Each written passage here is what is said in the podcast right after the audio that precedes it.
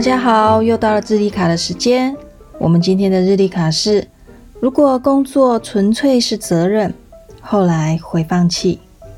我再说一次：如果工作纯粹是责任，后来会放弃。当我们聊起工作的时候，很多人的第一个反应就是：工作就是来养家糊口的啊！等我赚够了钱，就赶紧退休，去做点自己喜欢做的事情。朋友们，当我们经常这样去想的时候，会发现我们现在的生活中总会感觉缺了一些东西，就是那一种淡淡的快乐、莫名其妙的期待。因为工作是我们生活中非常重要的一部分，当我们纯粹的把它当成是一个责任的时候，我们的快乐和激情也就随之减少了。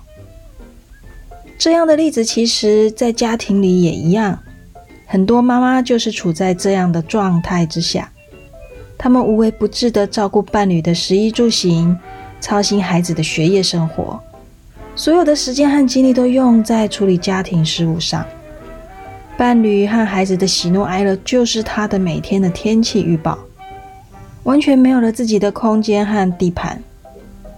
当家里的事物一切 OK 的时候，她会觉得生活过得很好。一旦有任何不顺遂出现，这位妈妈就会崩溃，因为照顾家人对她而言是责任，而责任是需要回报的。一旦这个回报没有出现，心里的落差我们就可想而知了。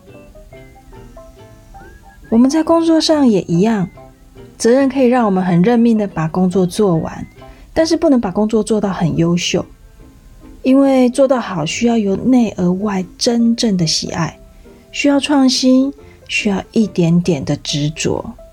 嗯，我喜欢它，我想做出一点自己的味道。